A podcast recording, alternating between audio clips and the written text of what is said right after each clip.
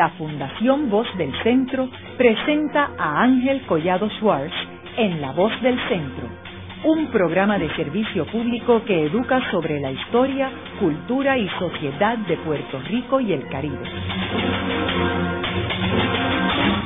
Saludos a todos. El programa de hoy está titulado La Asamblea Constitucional de Estatus, Polanco Abreu y la Nueva Generación. Hoy tenemos como nuestro invitado a Manuel Calderón, quien es un joven de 24 años. Anteriormente hemos grabado programas sobre la Asamblea Constitucional de Estatus con distintos expertos en la materia. En esta ocasión hemos decidido invitar a un miembro de la nueva generación en Puerto Rico, una persona desconocida, quien se graduó recientemente de la Universidad Interamericana y que le ha dedicado tiempo a estudiar este tema. Así que decidimos tener una perspectiva fresca, nueva, distinta, eh, sobre la Asamblea Constitucional de Estatus. Eh, Manuel publicó recientemente un artículo en la revista digital 80 grados titulado Asamblea de Estatus y el choque generacional. En ese artículo él habla de Santiago Polanco Abreu y su participación en la Asamblea de Estatus. Eh, Santiago Polanco Abreu es uno de los políticos más prominentes que ha tenido Puerto Rico en la segunda mitad del siglo XX y que se destacó desde bien temprano en su carrera. Manuel, háblanos sobre, primero, cómo tú te interesas en Santiago Polanco Abreu y luego, por qué tú lo seleccionas a él como una especie de símbolo para el tema de la Asamblea Constitucional de Estatus que se está hablando ahora mismo y que vamos más adelante vamos a discutir. Bueno, primero que todo, doctor, muchas gracias por la invitación eh, y a toda la gente de aquí de la Voz del Centro. Igualmente quiero aprovechar el momento para agradecer a la revista Digital 80 Grados que me permitió publicar esta columna. Santiago Polanco Abreu viene a mí eh, a raíz de mis estudios eh, de bachillerato en la Universidad Interamericana. Se realizó una una investigación sobre la vida política de Santiago Polanco Abreu, en donde participé muy de cerca de ese proceso y me llamó mucho la atención cómo este joven, que fue nuestro más joven delegado en la Convención Constituyente, se dejó sentir en ella y a raíz de eso, pues su curso en la política en la política puertorriqueña a raíz de la, de la, de la creación de la Constitución y después del periodo constitucional de 51 y 52, cómo Santiago Polanco Abreu dejó su legado en el servicio público y pues creció en esa, en esa dirección. Tú estuviste envuelto en la investigación que se hizo en la Interamericana que hizo Héctor Luis Acevedo cuando estaba publicando el libro de Santiago Franco Abreu. No, no es tanto en, en, el proceso, pero sí estuve cerca a Héctor Luis. Recuerdo cuando se publicó el libro, eh, los foros que se realizaron por la isla, pues pues tuvimos la oportunidad, no solamente yo, estudiante de, todo el programa de bachillerato, y fue una oportunidad muy buena en la que muchos de mis compañeros de estudios la aprovechamos y entendimos que, que era importante no solamente dejar plasmado en el libro que se publicó sobre la vida de Santiago Polón Cabreu, sino hablar sobre el legado de Santiago Polón Cabreu y dejárselo saber a, a jóvenes la importancia de cómo este joven puertorriqueño en pleno proceso constitucional 52, allá también para cuando ya había sido electo en el 44 por primera vez representante a la Cámara por el distrito de Isabel Aguadilla, este joven puertorriqueño nos, nos enseña que nosotros los jóvenes también debemos ser partícipes de estos procesos, debemos argumentar en ellos, participar y pues Santiago Blanco Chaguín, como muy bien como se le llamaba, nos, nos alimenta ese espíritu a, nuestra generación y, más allá de, de los debates y la implantación de política pública de la que pudo ser partícipe eh, hoy día el legado tiene que estar más más latente y más fuerte que nunca pues en los momentos en que vivimos hace falta emular a esos maestros que nos antecedieron en el, en el pasado y pues hoy con más fuerza tenemos que emular ese legado de ellos. ¿Cuál tú crees que fueron las posiciones de Polanco Abreu que más te impresionaron a ti? Mira, el momento más importante, que más me impactó de Santiago Polanco Abreu eh, fue en el pleno proceso constitucional de la en la convención constituyente, don Santiago Polanco Abreu fue el vicepresidente de la Comisión de Disposiciones Generales y Transitorias que presidió Ildefonso Sola Morales en aquel momento. Y el debate que, que se citó eh, con don Jaime Benítez eh, sobre, la sobre elevar a rango constitucional la protección de nuestros recursos naturales. Ese debate se lleva a cabo en la, en la Convención Constituyente, duró días el mismo. Es el momento en, que, en el que este joven defiende vorazmente contra don Jaime Benítez, que obviamente, pues reconociendo la capacidad intelectual de don Jaime Benítez, lideró ese debate y logró incluir esa disposición constitucional que protege nuestros recursos naturales, que en aquel momento, a mediados del siglo XX, nadie hubiese pensado que eso era algo necesario. Y menos cuando se veía el, el, desarrollo industrial en Puerto Rico no estaba en su apogeo. ¿Quién hubiese pensado que era necesario elevar a rango constitucional la protección de nuestros recursos naturales? Y Santiago Polanco Abreu lideró ese debate y lo logró. Es interesante que Polanco Abreu es seleccionado a participar en la Asamblea Constitucional de Estatus del 52 por el presidente de la Asamblea, que era el doctor Antonio Fernández Cern, que era el comisionado residente en Washington desde el 1946 cuando sustituyó a Jesús Tepiñero y luego fue electo en el 48 a la posición de comisionado residente. Así que, obviamente, Fernó Giselle ya vio algo en Santiago Polanco Abreu. De lo que tú has leído, Manuel, ¿encontraste alguna documentación o detalles de la relación entre Fernó Giselle y Santiago Polanco Abreu? Santiago Polanco Abreu, antes de haber sido eh, representante de la Cámara, se había dejado notar en diversos debates en la Universidad de Puerto Rico. Él fue el tercer presidente del Consejo de Estudiantes y lideró varios esfuerzos en la Universidad de Puerto Rico organizando no solamente trabajando en la parte académica, sino en la parte pues, política, porque tenía aspiraciones políticas, y no solamente don Antonio Fernández lo veían como un joven dinámico y con mucho futuro, sino el propio Luis Muñoz Marín también. El llamado a participar como delegado lo hace don Antonio Fernández en el 51, y este accede. Y documentación así que yo haya podido conseguir al momento de elaborar la columna, más allá de la que está esbozada en el libro, como Chagui Una vez él empieza a participar en la Asamblea Constitucional de Estatus, Manuel, tenemos detalles, aparte de, lo que mencionaste de la comisión con Jaime Benítez, sobre su intervención en la Asamblea. Más allá de los debates que, que se generó con, con don Jaime Benítez sobre lo que les hablaba anteriormente sobre la disposición del reglamento constitucional de nuestra protección de nuestros recursos naturales, se llevaron a cabo numerosos debates, inclusive eh, debates eh, sobre la Carta de Derechos. los debates con Jaime Benítez en, en, la comisión que él dirigió, la comisión más, más avanzada y más pues, que más llamaba la atención era la comisión de, de nuestros derechos, de, de, la Carta de Derechos, la comisión de Carta de Derechos, y ahí se llevaron a cabo debates donde Santiago Blancoro participó, debates sobre cómo implantar eso eso eh, eh, eso en esa en, el escrito de la Constitución para que al momento en el que tuviera que pasar el sedazo no solamente congresional sino el sedazo electoral en Puerto Rico pues estuviese más claramente expuesto de alguna manera que, que fuera entendible y leíble y fuera claro durante el proceso no solamente pues como le dije no solamente en el proceso de sedazo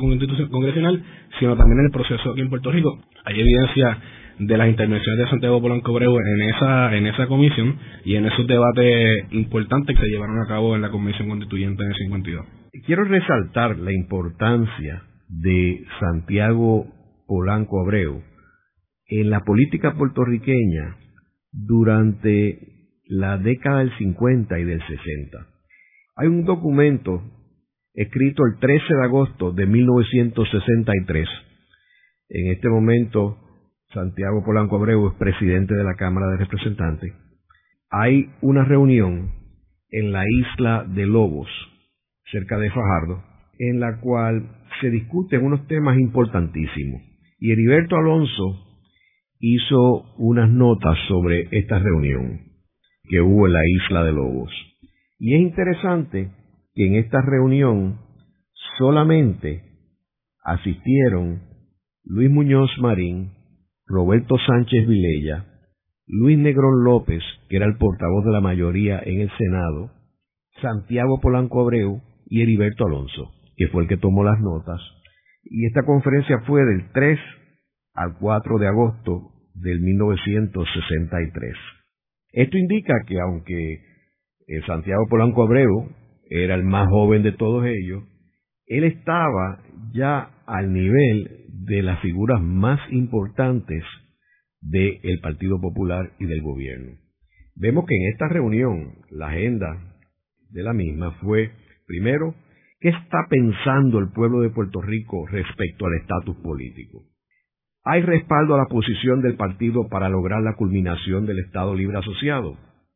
¿Qué tipo de proyecto sería aceptable?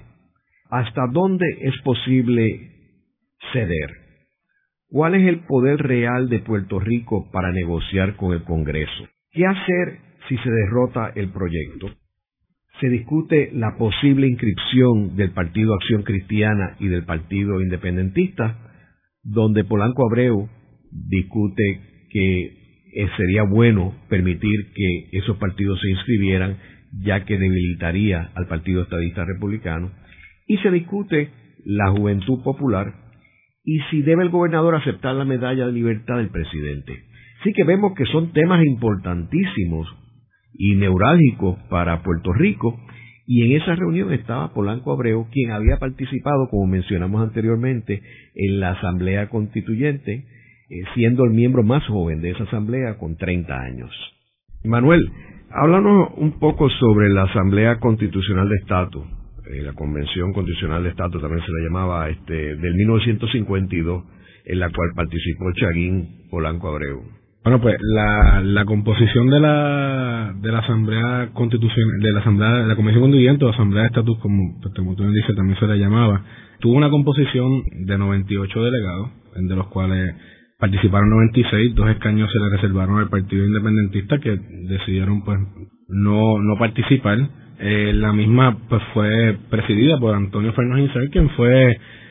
en, el, el que redactó la, la ley 600, que en virtud de esa ley este le, dio, le reconoció el derecho a Puerto Rico pues, de elaborar su, su propia constitución, de crear su gobierno propio de base de esa constitución y en ese proceso participaron hombres, nuestra la vicepresidenta de la, de la y mujeres, la vicepresidenta de la, de la convención, a manos de María Libertad Gómez, estuvo en la vicepresidencia de la misma. Tuvo momentos importantes y memorables porque hablamos de la convención constituyente, pero tenemos que reconocer también la, la unión de propósito y voluntad de, de puertorriqueños de todas las ideologías. Ahí participó don Luis Aferré cuando era el, Partido Estadista Republicano, ahí participó don Miguel García Méndez, eh, don Luis Muñoz Marín, don Jaime Benítez, eh, don Santiago Polanco Abreu también pues participó de la misma. Es un momento histórico memorable en nuestra historia, más allá de, de los logros que pudo, políticos que pudo haber tenido la misma, porque nos enseña de que Puerto Rico sí tiene la, en, su historia tiene momentos en que se ha sabido unir para lograr lograr avances y más allá de, los avances que, que, pudo haber logrado a raíz de la creación del Estado Libre Asociado y la creación de su constitución, nos enseña que hoy día, en momentos en el que el país atraviesa por crisis políticas, crisis económicas, crisis fiscales, nos enseña de que, de que en la historia podemos encontrar momentos en que Puerto Rico ha sabido pasar por momentos críticos económicos y políticos y ha sabido unirse y ha sabido a raíz de ello salir adelante. Y yo creo que la Asamblea, Convención, el proceso constitucional del 51 al 52 es un proceso que, que nos enseña que este país ha pasado por momentos difíciles políticos de crisis de lideratos, políticos en, crisis económica, eh, con, en nuestras relaciones con los Estados Unidos, y, ha sabido unir voluntades y ha sabido eh, más allá pues, pues salir adelante con un proyecto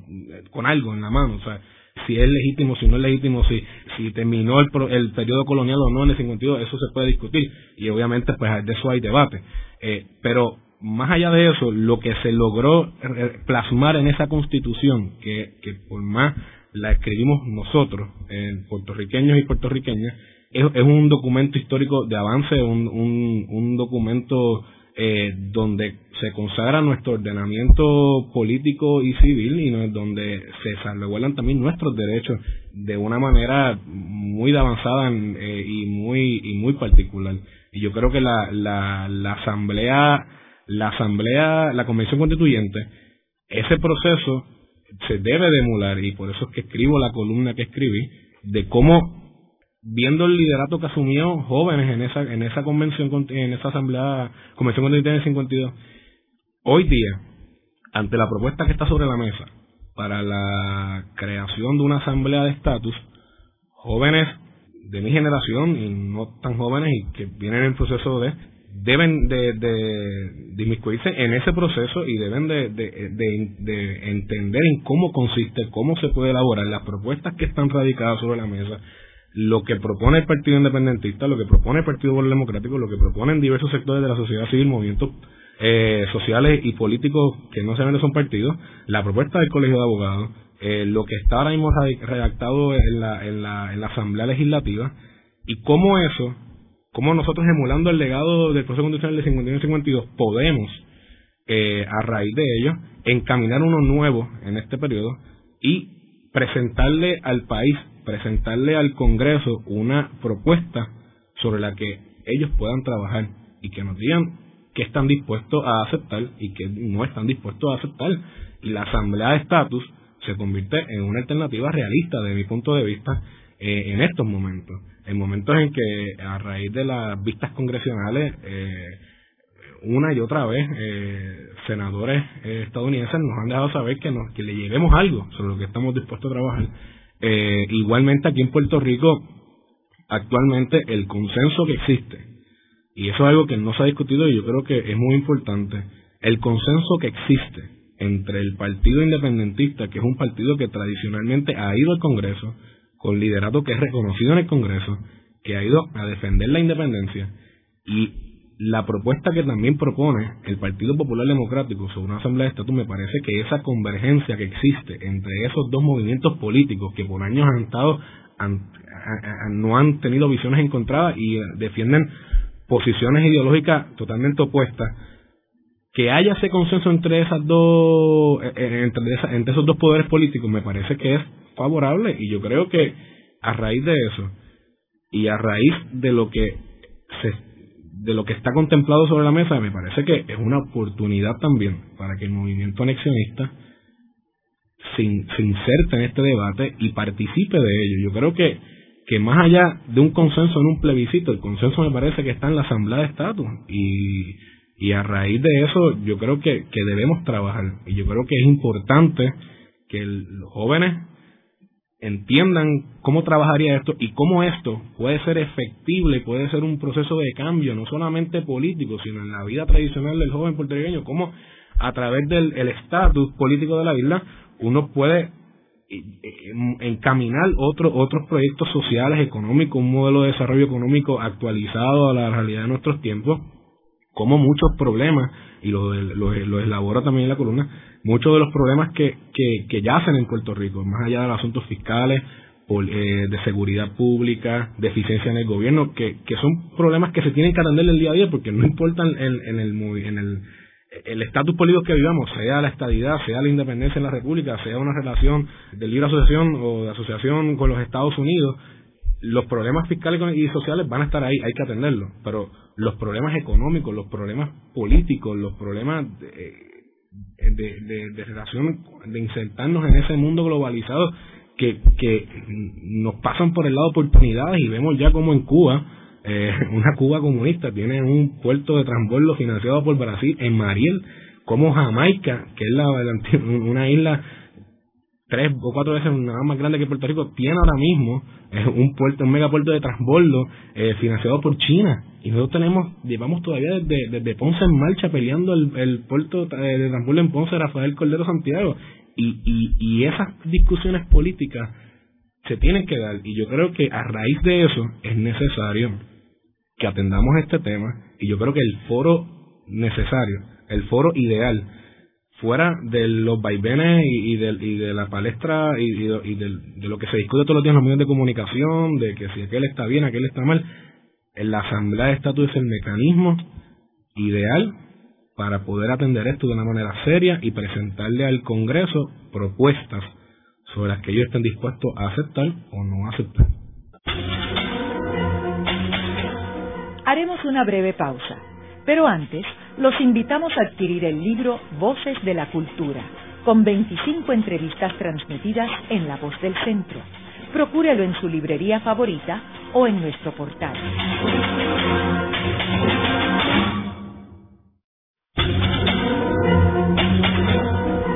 Están escuchando a Ángel Collado Schwartz en La Voz del Centro. Ahora pueden accesar a toda hora y desde cualquier lugar la colección completa de un centenar de programas transmitidos por La Voz del Centro mediante nuestro portal www.vozdelcentro.org. Continuamos con el programa de hoy titulado La Asamblea Constitucional de Estatus Polanco Abreu y la nueva generación. Hoy con nuestro invitado Manuel Calderón, un joven graduado de Ciencias Políticas y quien escribió recientemente una columna en el periódico digital 80 grados titulada Asamblea de Estatus y el Choque Generacional. En el segmento anterior estuvimos hablando sobre el personaje Santiago Polanco Abreu, que es uno de los eh, principales líderes políticos del siglo XX y quien eh, jugó un papel protagónico en la Asamblea Constitucional de Estatus de 1952, donde fue seleccionado a participar por el presidente de la Asamblea, que era Antonio Fernández Estamos hablando también, eh, Manuel, en el segmento anterior sobre eh, la propuesta para una Asamblea Constitucional de Estatus actualmente, ya que fue parte del programa del Partido Popular quien ganó las elecciones en el 2012. Me gustaría que nos hablara sobre la diferencia entre las distintas propuestas para una Asamblea Constitucional de Estado. Hay que partir de la, de la premisa que existen ahora mismo seis propuestas en la Asamblea Legislativa, tres en la Cámara y tres en el Senado. Ambas son iguales. El, de lo que se está de lo que está radicado ahora mismo está primero las, la propuesta del Colegio de Abogados que se, que se recoge ese insumo de la, del proceso que, de vistas que llevó a cabo la, la Comisión de Desarrollo Constitucional del Colegio, donde eh, letrados y juristas de primer orden del país eh, elaboraron una propuesta y se presentó por petición en el, en el Senado y en la Cámara la radicó el representante Vega Ramos. También existe una propuesta de un grupo de senadores y representantes del Partido Popular Democrático que han elaborado una propuesta pues, más allá de como parte del compromiso programático del partido y está la tercera propuesta que la radicó la senadora María Lourdes Santiago en el Senado, que es la propuesta del Partido Independentista Puertorriqueño y como una manera pues de recoger todas las propuestas, el, el presidente de la Cámara la radicó como proyecto por petición del Partido Independiente Puertorriqueño en la Cámara Baja. A raíz de eso, bien importante también recalcar lo que es la resolución concurrente número 41. La 41 es la, es, la, es la concurrente que autoriza la creación de una comisión conjunta de Cámara y Senado sobre el estatus. ¿Cuál es el fin de esta comisión? El fin de esta comisión es atender, eh, mediante el proceso de vistas públicas, los tres proyectos, que son seis, pero son tres, porque son tres en Cámara y tres en Senado. las tres propuestas que están radicadas, y debemos suponer que habrá una cuarta, de parte pues del gobernador y las que existen también de diversos otros sectores que las quieren radicar para abonar a la discusión sobre cuál debe ser la composición idónea, la, manera de deliberar idónea, el eh, argumentar también sobre si cómo se debe iniciar el proceso. Y yo creo que, que en esa en esa resolución en esa comisión conjunta que la presidirán los los presidentes de las comisiones de gobierno y los legisladores que así los presidentes de ambos cuerpos entiendan, que creo que ya están asignados a las comisiones, a la comisión eh, especial conjunta, en esa comisión pues se, se va a recoger todo ese proceso. Y me imagino que personas que han discutido este tema por, por siglos y conocedores del mismo, pues irán a esa comisión conjunta especial a elaborar lo que entiendan y a, presentar sus propuestas y, a, y qué entienden que se debe recoger por ejemplo, si quizás la composición de delegados de la, un ejemplo hipotético, de la, del, de, la, de la propuesta del colegio es la idónea, pero quizás las comisiones que propone el PIB es la mejor, o quizás ir directo a la, a la, a la elección de delegados o hacer un, un referéndum eh, Asamblea Constitucional es lo correcto, pues todo ese proceso se va a recoger, es parte del, del, del, quehacer legislativo del día a día y se presentará un proyecto sustitutivo donde recoja el insumo de, de, los, de las tres o cuatro propuestas que hayan y se presentará un, un proyecto ante el pleno del, de los cuerpos y se aprobará y, entonces sabremos hacia dónde vamos a ir y, cuál será el primer paso para encauzar eh, la asamblea de estatus y darle vida a ella. ¿Cuál de estas propuestas es la más que se parece a la del 52? A mí me parece que la propuesta la propuesta del, del PIB eh, eh, es la más parecida. Hay que hay que entender que nosotros a, a diferencia del, del, de la propuesta del, del proceso constitucional del 51 y el 52, o sea, la Asamblea Estatal no contempla tocar la, la constitución, o sea, y cuando se hizo el proceso constitucional en el 50 y 52, se hizo pensando en dividir el, el proceso por comisiones especiales que elaboraran a base de, por ejemplo, el Poder Ejecutivo, el Poder Legislativo, el Poder Judicial, la Carta de Derecho, el preámbulo, etcétera, la disposición transitoria, lo presentaban al, al, al cuerpo y el cuerpo lo aprobaba nosotros, la propuesta del PIB se parece en cierta manera a la, al proceso porque es una, es, eh, a diferencia de otros proyectos, de, los, de las otras propuestas, que uno lo divide por partidos y otra propuesta lo divide a base de ideologías. La propuesta del PIB divide esto por comisiones de ideologías, ¿verdad? De los, los estadolibristas de todos, de los, dos diversos bandos en un solo lado, los independentistas de los diversos bandos que existen en otros y estadistas de otros bandos en otros. Cada comisión de esas tres elabora una propuesta y se la presenta y van, van las tres comisiones eh, con, con su propuesta al Congreso a la misma vez y la presentan y cuál de esas tres es aceptada. Esa es la propuesta del Partido Independentista que más o menos tiene un proceso parecido al, al proceso constitucional del 52. El Partido Popular tiene una propuesta en la elección de los delegados, más allá de los tradicionales distritos senatoriales, se escogerían, me parece que son 11 delegados por acumula por, por distrito y me parece que son 42, 41, 41 son por acumulación y va por, por cada distrito, va escogiendo 11. Claro, tú puedes en ese distrito, un, un elector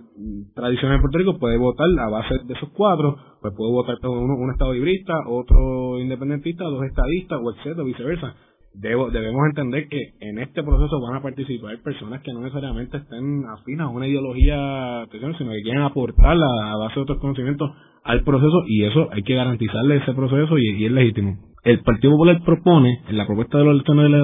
y los, y los legisladores, también que sea a base de ideologías a base de una declaración jurada, uno jura que uno pues es afín a tal ideología y participa defendiendo esa ideología, más allá de participar defendiendo un partido político. Esto con la con, con la intención de darle la oportunidad a personas que quizá puede darse el, que se da mucho, un independentista que no necesariamente eh, milita en el PIB, pues, pues, pueda participar no necesariamente bajo el bajo la tutela de, correr bajo la plancha del partido independentista o, viceversa o igual un estadista o igual un, un, miembro del Partido Popular o un estadista que no procede del Partido Popular se puede dar el proceso también que pueda que todo el mundo pueda participar igualmente tú puedes ser un no afín a ninguna ideología y participar y jurar que yo no creo en ninguna ideología y voy a y tengo igual derecho a ser delegado de la, de la Asamblea de Estatus ¿por qué no?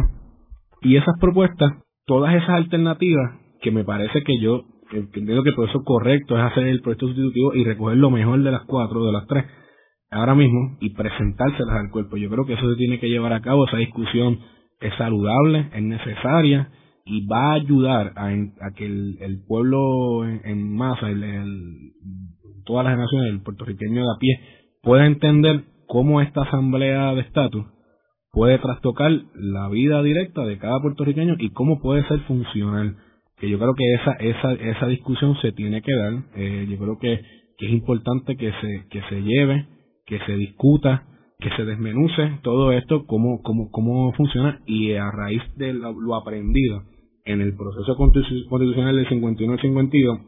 en esa convención constituyente, lo aprendido ahí se ponga en práctica también acá y lo que no salió bien allá pues se pueda mejorar acá y así poder eh, encaminar un proceso que sea que sea eficiente que propicie cambio en Puerto Rico. ¿Y cómo afectaría este proceso si el Partido Nuevo Progresista y los estadistas boicotearan participar en la asamblea? A raíz del ejemplo de lo que se vivió en el 50 y 52, el, el, el Partido Independentista originalmente iba a participar de la Convención Constituyente. Eh, don Gilberto Concepción de Gracias quería participar. Ahora, eh, pues, al final se dieron unas negociaciones dentro dentro del movimiento independentista. En aquel momento, pues también don Pedro Campos estaba estaba en ese en, el movimiento independentista dentro de ellos, no dentro del PIB, en la ideología, y no participaron. Yo creo, y yo, y yo en esto es mi opinión política muy personal, yo soy creyente de que las ideologías son más grandes que los partidos. Yo creo que existen más estadistas que no solamente son afines al Partido No Progresista, existen más independentistas que no solamente son afines al tradicional por ciento del electorado tradicional del Partido Independentista puertorriqueño, igual entiendo que existen muchos creyentes, muchos autonomistas, muchos creyentes de una relación de asociación eh, basada, fundada en la soberanía del pueblo puertorriqueño, que no necesariamente militan en el Partido Popular Democrático, y yo creo que si el Partido no quiere participar, y estadistas reconocidos, estadistas que no necesariamente militaban en el Partido eh, Nuevo Progresista, que participaron en la propuesta del Colegio, de, colegio de Abogados, como en paz descanse don Benifranqui Cerezo, don Carlos Díaz Olivo también participó en ese proceso, Domingo Emanuel también participó en ese, proceso, y yo creo que podrían participar estadistas reconocidos y no reconocidos que no solamente militan en el Partido Nuevo Progresista y participen en este proceso importante, en este proceso de consenso que todo el mundo tiene que participar y vuelvo y repito, yo soy creyente de que las ideologías son más grandes que los partidos políticos en Puerto Rico. Ahora, los electores votarían por los delegados directamente, ¿correcto? Correcto. O sea, que aparecerían todos los nombres. ¿Y cómo uno escogería los nombres que aparecerían en la papeleta? Bueno, e, eso, eso es parte del proceso que se tiene que dar en la Comisión Conjunta de Cámara y en la Comisión Especial de Estado. De ver si, la, si las papeletas se van a dividir por ideología, si se van a dividir por partidos, si se van a dividir eh, o los nombres van a estar por distrito, por si usted es una persona que reside en, San Juan, en el precinto 4, por decirte un ejemplo, y usted pues, pues, pues corre en el distrito de San Juan, en el precinto 4, y, al lado de usted van a ver otros nombres de personas que quizás son afines a su ideología o no son de ideología. Eso puede ser una propuesta. Igual si usted vive en Mayagüez, reside en el distrito, en, en, en el distrito San Gabriel de Mayagüez, lo mismo. Hay otro pepindines que debe ser la base de, pues tradicionalmente en las elecciones en Puerto Rico, que las columnas están divididas por los partidos. Encabeza la papeleta el, la ideología, el, la, partido político y abajo los candidatos. Que va por el, la elección pasada, ve la, la, la, papeleta estatal, pues va a ver que el partido político está arriba y abajo estaban los candidatos a gobernación y comisionado residente hay quienes tienen que esa puede ser una alternativa, dividiéndolo a raíz de partidos, porque al fin y al cabo en Puerto Rico los partidos son ideológicos. Otros entienden, yo creo que la manera correcta debe ser dividido a base de distritos por distritos senatoriales y cada grupo de delegados, y aquí uno sabe quiénes son los delegados y uno pues escucha y uno pues en el proceso de discusión hasta el momento en que se vaya a llevar a cabo la elección de los delegados, uno sabrá quién es, quién es afín a lo que uno entiende que, que, o quiénes son las personas que deben estar en esa asamblea, pues no solamente las personas que, no necesariamente, y esto es importante, no necesariamente las personas que son afín a la ideología que uno cree son las que deben de estar en esta en esta en esta asamblea de estatus. Yo creo que se debe dar libertad y oportunidad al electorado a que escoja los candidatos que entiendan que son las personas más capaces, idóneas para participar en este proceso, no reducir esto solamente a, la tradicional discusión estéril política de que los delegados del Partido Popular son mejores que los del PNP o viceversa o los del PIB son mejores, no. Se le debe dar la libertad al electorado a que escoja a los delegados que entiendan. Yo puedo escoger delegados estadistas que sean muy competentes que participen, puedo escoger estadolibristas o, o, creyentes en la soberanía que sean muy competentes, igualmente puedo escoger independentistas que sean muy competentes. Yo creo que esa libertad se le tiene que dar al electorado porque esto no es un proceso político tradicional. Esto es un proceso político de, unidad de propósito, un proceso de consenso, un, un proceso que, que vuelvo y te repito, tiene que ir a, al Congreso de la mano de que nosotros unimos voluntades y propósitos y le estamos presentando una propuesta, propuesta al Congreso para que las acepten o no, sobre cuáles pueden trabajar. Van a ir por todas y digan que quieren hacer con la idea de Puerto Rico. En el 1952, los delegados fueron electos bajo insignias de partido. Yo tengo entendido que no, no fueron electos bajo insignias de partido. entiendo que obviamente, aunque fueron divididos por distrito, las elecciones fueron a base de distritos, todo el mundo sabía quiénes, quiénes sabían en, qué lado de, la ecuación estaba cada candidato, o sea, obviamente pues reconociendo el poder político, el capital político enorme que tenía pues don Luis Muñoz Marín y el Partido Popular Democrático en esa época, los candidatos que más visibilidad tenían, los candidatos que más oportunidades de hablar a los medios tenían, que más, eh, que más sus nombres resonaban en los medios de comunicación, en los periódicos, en los rotativos de aquellos momentos en la isla, pues en su mayoría eran funcionarios electos bajo los partidos tradicionales en aquel momento y bajo el Partido Popular Democrático y pues, por ende uno pues puede ver la proporcionalidad en esa convención de mayoría de delegados que militaban bajo el, en el Partido Popular Democrático otros en el Partido Socialista y otros en el Partido Estadista Republicano. Pero la mayoría eran como una especie de una plancha del Partido claro, Popular. Claro, al, al fin y al cabo, a raíz de,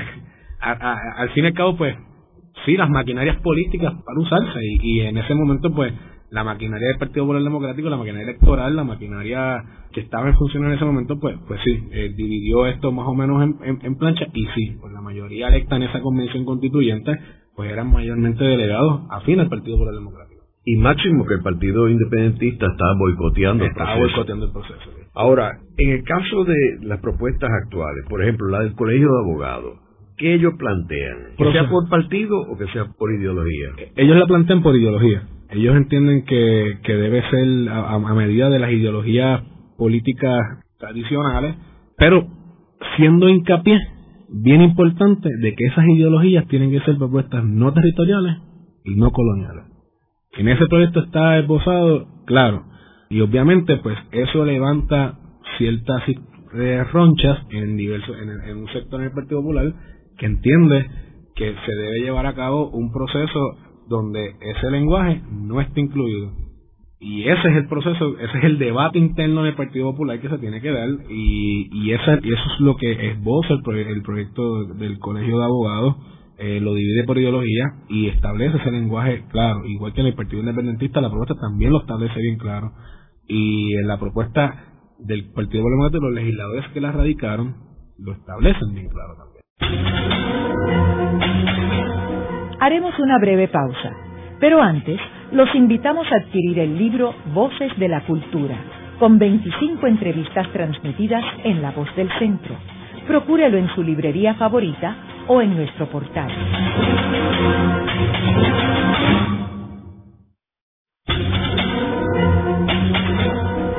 Están escuchando a Ángel Collado Schwartz en La Voz del Centro. Ahora pueden accesar a toda hora y desde cualquier lugar la colección completa de un centenar de programas transmitidos por la voz del centro mediante nuestro portal www.vozdelcentro.org. Continuamos con el programa de hoy titulado La Asamblea Constitucional de Estatus, Polanco Abreu y la Nueva Generación. Hoy con nuestro invitado Manuel Calderón, un joven graduado de Ciencias Políticas, y quien escribió recientemente una columna en el periódico digital 80 grados titulada Asamblea de Estatus y el Choque Generacional. Manuel, uno de los elementos que hace la Asamblea de Estatus algo atractivo para los electores de Puerto Rico es el fracaso de haber llevado a cabo cuatro plebiscitos en Puerto Rico. Nosotros, desde el 1967, que fue el primer plebiscito en nuestra historia, después en el 93, después en el 98, después en el 2012. Y ninguno de los plebiscitos ha logrado nada porque el Congreso ha ignorado el resultado de los plebiscitos y el presidente de Estados Unidos también. Quiere decir que lo único que el Congreso ha escuchado de Puerto Rico ha sido la Asamblea Constitucional de Estado del 52. Esa es la única ocasión y así todos la revisaron con lo de la sección 20 y tuvo que volver otra vez a Puerto Rico. Yo creo que parte del problema ha sido que no se ha explicado bien lo que es la Asamblea Constitucional de Estado. Creo que el hecho que el, partido con más integrantes en Puerto Rico, que es el Partido Nuevo Progresista, que perdió las elecciones en el 2012, pero tiene una gran cantidad de seguidores, pues se oponen a hacer una Asamblea Constitucional de Estatus, ya que ellos entienden que ganaron el plebiscito del 2012 y entonces no, no se debe hacer más nada sino conseguir la estadidad, lo cual es absurdo pensar que el Congreso va a aceptar eso y ya lo ha comunicado así. Eh, así que el Congreso no va a aceptar esos resultados del 2012 y la Asamblea Constitucional de Estado representa una opción viable para Puerto Rico. Háblanos sobre, sobre esto de los plebiscitos. Como usted muy bien elaboraba, eh, Puerto Rico ha pasado por cuatro plebiscitos. El problema de los plebiscitos eh, no, no es en su composición. Yo creo que eh, un proceso más democrático es ir a votar por lo que uno cree y uno pensaría que a base de votando por lo que uno entiende, pues pasaría algo. Si usted vota por un partido y el candidato de ese partido gana, pues lo que usted entiende es que saldrá electo y ejecutará a base de lo que el, el político entiende y uno pues en el próximo proceso pues lo, valida o no lo valida. El problema en Puerto Rico es que ninguno de los plebiscitos que se ha eh, realizado en la isla, ninguno ha tenido validez no, no, no tanto en el, en el Congreso, sino que están sumergidos en los vaivenes políticos de la isla. En el 67 se lleva a cabo el primer plebiscito en Puerto Rico. A raíz de ello, se da la división en el Partido Popular Democrático y el Partido Popular pierde las elecciones del 68. Lo que sucedió fue que cuando don Luis Ferrer llega a la, gobernación, lo que pasó en el proceso plebiscitario del 67 no quedó en nada, porque ahí gana el Estado Libre Asociado con un lenguaje de desarrollo, unas propuestas eh, distintas, con, con la intención de moverse a unos cambios en la relación, pero no quedaron en nada. Y de ahí brincamos hasta el 93, donde pues, pasó algo, algo parecido. Gana una fórmula que no es afín con el político que está en el poder, en aquel momento Pedro Rosselló. Igualmente en el 98 se da el proceso de, de, la, de la que todos recuerdan como la quinta columna. Igualmente gana una columna que es ninguna de las anteriores, no sucedió nada. Y ahora en el 2012 los resultados del plebiscito no han llevado a nada y todo el mundo sabe cómo se llevó a cabo ese proceso, todo el mundo sabe que la estadidad no ganó el por ciento que están reclamando un sector, eh, aquí donde se dejó claro, si algo, lo único que se pudo haber dejado claro en ese plebiscito pasado del 2012, el día de las elecciones pasadas, es algo, número uno, que la propuesta ideológica que más ha crecido en Puerto Rico es la propuesta o de libre asociación o de Estado Libre Asociado Soberano. Eso es lo primero que se tiene que establecer de ahí, que la que más ha crecido en número electoral es esa. Y número dos, que Puerto Rico votó a favor de, de, de, de encauzar un cambio político en nuestras relaciones con los Estados Unidos. Pero más allá de eso, la diferencia de, de esto, como usted muy bien elaboraba, es que la única propuesta que ha logrado provocar un cambio político real de algo que uno pueda tocar, sentir y ver, eh, fue el proceso constitucional del 51 y 52, que yo creo que, como muy bien escribe en la columna y como ya hemos hablando todo en este programa, es el que hoy día se hace más necesario para establecerlo y encaminarlo para lograr un cambio real en nuestra relación política con los Estados Unidos. Yo creo que, que, no podemos seguir caminando a raíz de procesos plebiscitarios que estén viciados, que, que estén sujetos a que sean consultas de popularidad sobre el incumbente en el momento, sobre sí, sobre sí no. Yo creo que realmente si queremos atender esto de manera seria y de manera responsable, con el compromiso que tenemos que tener con el país, con las próximas generaciones, es atendiendo esto mediante un proceso de asamblea de estatus que puede igualmente, como te dije ahorita, puede eh, recoger el insumo de todas las propuestas que hayan en el país, recogerlas en una y, y, presentárselas al electorado del país y que, y que así pues, pues, pues se, elijan esos delegados y se entre en función y entre en vida la asamblea, la asamblea de Estado. Y en términos del procedimiento de la asamblea de Estado, ¿cómo sería el procedimiento? Ese procedimiento, como le, le establecí ahorita, se tiene que crear a, a base de lo que se presenta en el proyecto, como le, como le, le, elaboré a, lo, a los radioescuchas y a, y a usted, ese, ese proceso, hay diversas propuestas que, que entienden que se debe hacer a base de unas composiciones y unas estructuras distintas. Ahora, yo debo suponer que el proceso pues debe ser bien parecido también al proceso condicional 52, debe haber un presidente, debe haber un vicepresidente, debe haber eh, una secretaría que se encargue del, del trámite de los de los procesos y de los y de los papeles y de las actas y de lo que se lleva a cabo de llevar a cabo un, un, un, registro más o menos como un diario sobre lo que sucede cada día en esa asamblea de estatus. Y me imagino que cada, que cada ideología, cada partido, cada, cada movimiento que, que incurse en, y que se adentre en el proceso de la Asamblea de Estatus tendrá tendrá pues alguna especie de, líder o portavoz que, que represente esa ideología ante el pleno en el cuerpo. Eh, y ese y ese proceso es importante por eso es que es tan importante entender la, la, necesidad y la creación de la, de la, de la Comisión Conjunta de Cámara y Senado sobre Estatus, que es la que se encargará de ver y pasará a juicio sobre cuáles son las propuestas de cada propuesta, qué es lo mejor que tiene para, para, ¿verdad? para hacer un híbrido de entre los proyectos y, presentarle un, un proyecto que recoja ese insumo total de todas las propuestas al pueblo de Puerto Rico. Es importante que los electores estén claros que lo que determine la Asamblea Constitucional de Estatus no es final hasta que sea validado por los electores. O sea que una vez haya una propuesta, los electores tienen que aprobarla. Y ese mecanismo, que yo creo que, que es importante recalcarlo, la Asamblea de Estatus es el único proceso que tiene doble filtro. Tiene doble filtro. Tiene un filtro primero en la elección de sus delegados. Uno vota por los delegados que uno entiende que mejor representan su ideología. Eso es algo muy importante. Y número dos, que en cualquier proceso, te voy a dar un ejemplo hipotético.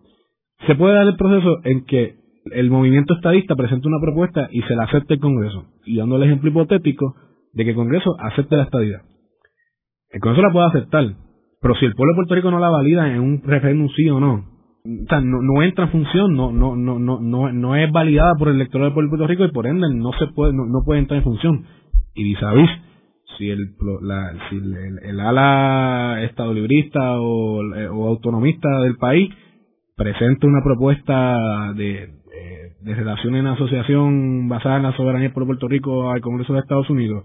y este la prueba y el pueblo puertorriqueño tiene que ir a validarla sí o no, y la puede validar con los votos o la puede rechazar es el, ¿Cuál es el proceso? Que al momento que el pueblo la rechace, se descarta esa propuesta en el panorama y por ende entra la próxima y entra la próxima y por ende se va diluyendo el proceso hasta que, hasta que quede una propuesta que tanto el Congreso acepta como los como que los electorados también la aceptan. Por eso es que la propuesta del PNP de hacer un plebiscito estadía sí o no se puede hacer dentro de la, de la Asamblea de Estatus. Si la propuesta que se lleve a la mesa es, una, es, una, es un proyecto de incorporación, de anexión a los Estados Unidos y el Congreso la valida, pues el electorado de Puerto Rico podría votar sí o no a esa propuesta. Y por ende, la propuesta del PNP puede ser consona con la Asamblea de Estatus. Por eso es que es importante que se lleven a cabo estos debates y se discuta de que la Asamblea de Estatus es el proceso más inclusivo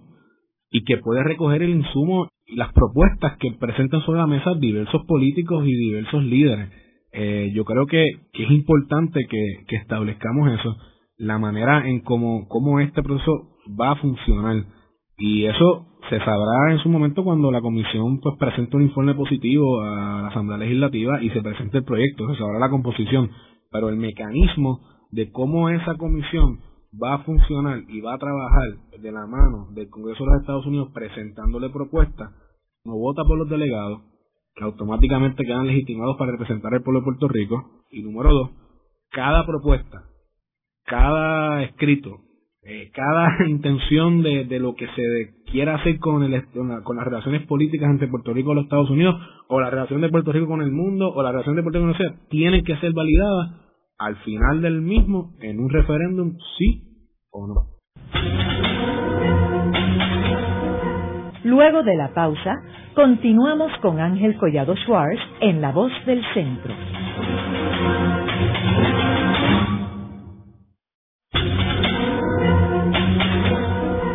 Continuamos con la parte final de La Voz del Centro con Ángel Collado Schwartz.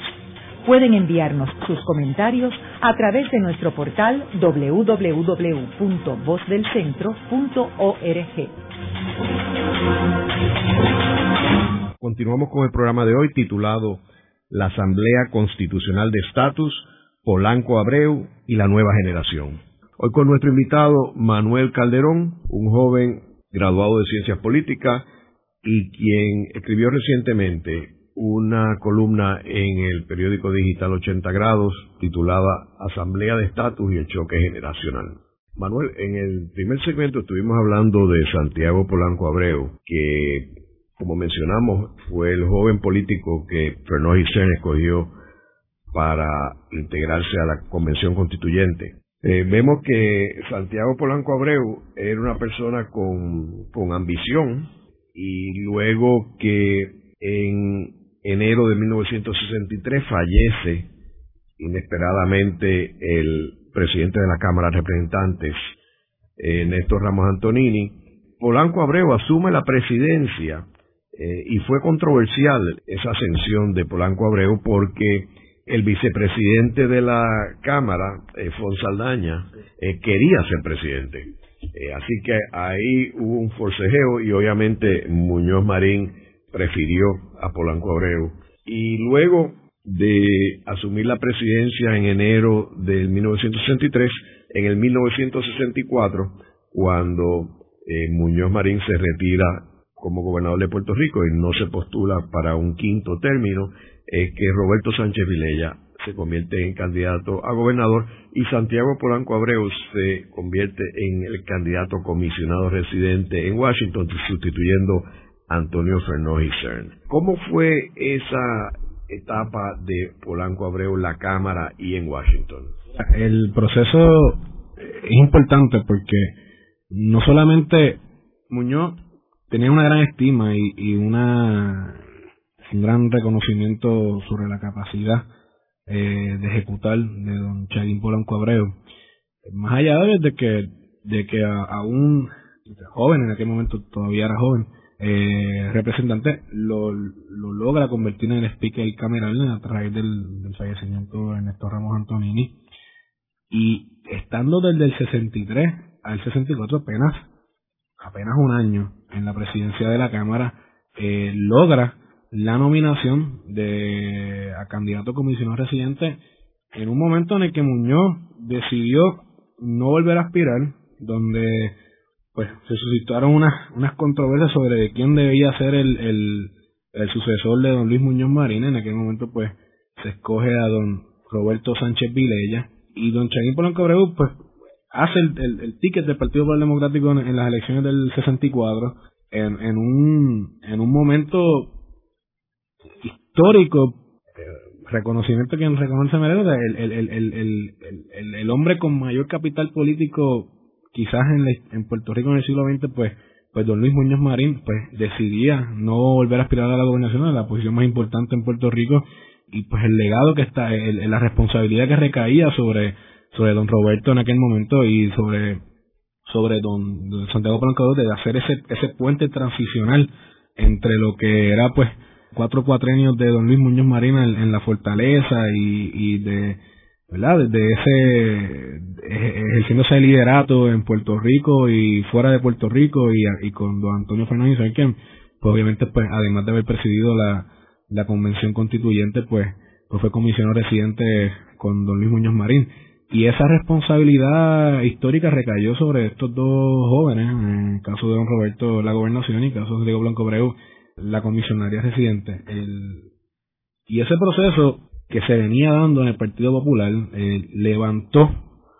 una, unas interrogantes entre personas del círculo de don Luis Muñoz Marín que entre una cosa y otra pues veían con un poco de recelo eh, el que don Luis hubiese decidido postular a un joven progresista liberal en esa época a la candidatura eh, de Washington y un gobernador quizás no con el con, con un temple de político tradicional, pero un gran administrador y un gran eh, servidor público como lo era don Roberto Sánchez Vilella. Esas ronchas que se levantó entre el círculo político cercano de Muñoz, desde mi entender, van dando ese, esa transición a, raíz de que, pues durante la gobernación de Roberto, pues el suceso que se que suscitó entre la primera dama y, y don Roberto y, lo que provocó que don Roberto aunque tuvo un muy buen cuatrenio con un buen administrador y buen gobernador, pues lo logrará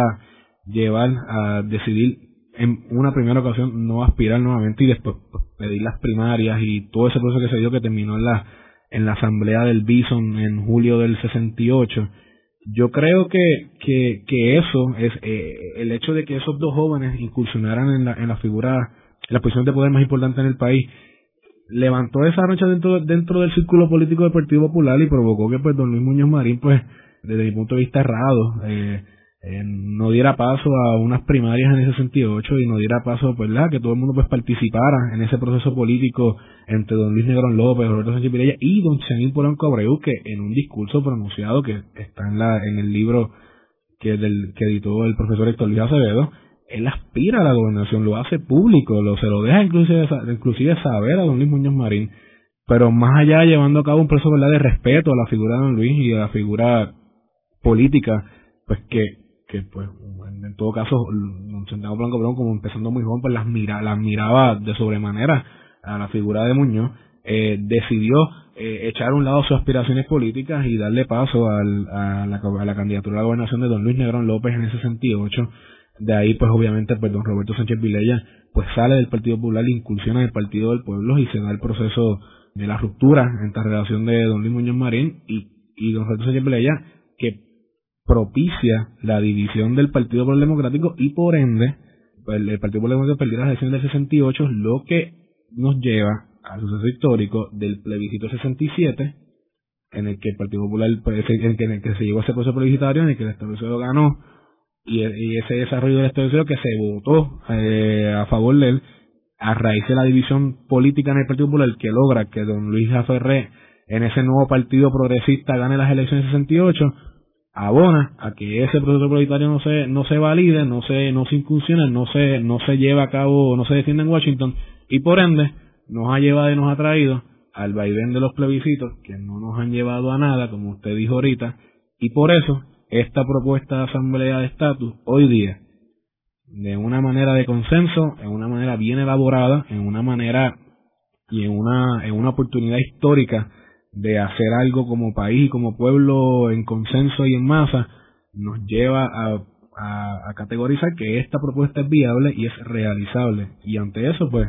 nos toca ponernos aquí al servicio de ella. Es interesante que Trías Monge, en sus memorias, hace un comentario sobre la percepción de la relación de Muñoz y Polanco, enmarcada en el contexto de la Convención Constituyente de 51 al 52. Dice Tría, Muñoz tenía gran confianza en él, Polanco Abreu, y lo consultaba a menudo, junto a Ramos y Benjamín Ortiz o a solas, sobre asuntos relativos a la Cámara. Polanco fue parte del pequeño grupo que se reunía a menudo con Muñoz Marín para discutir distintos aspectos de la Constitución. O sea que Polanco Abreu a una temprana edad era una de las personas que más estuvo envuelto en el proceso de la Convención Constituyente. Y en este programa lo que hemos hecho es utilizar a la figura de Polanco Abreu como un símbolo eh, del envolvimiento de la juventud en la convención constituyente, algo que debe surgir en el 2014 en la medida que se vaya avanzando con el proceso de convocar la Asamblea Constitucional de Estatus, en la cual las nuevas generaciones deben participar más activamente. Muchas gracias, Manuel. Muchas gracias a usted, doctor, y gracias por la oportunidad. Esta ha sido una producción como servicio público de la Fundación Voz del Centro. Los invitamos a sintonizarnos la próxima semana a la misma hora. Y recuerden que pueden adquirir el libro Voces de la Cultura en su librería favorita o en nuestro portal.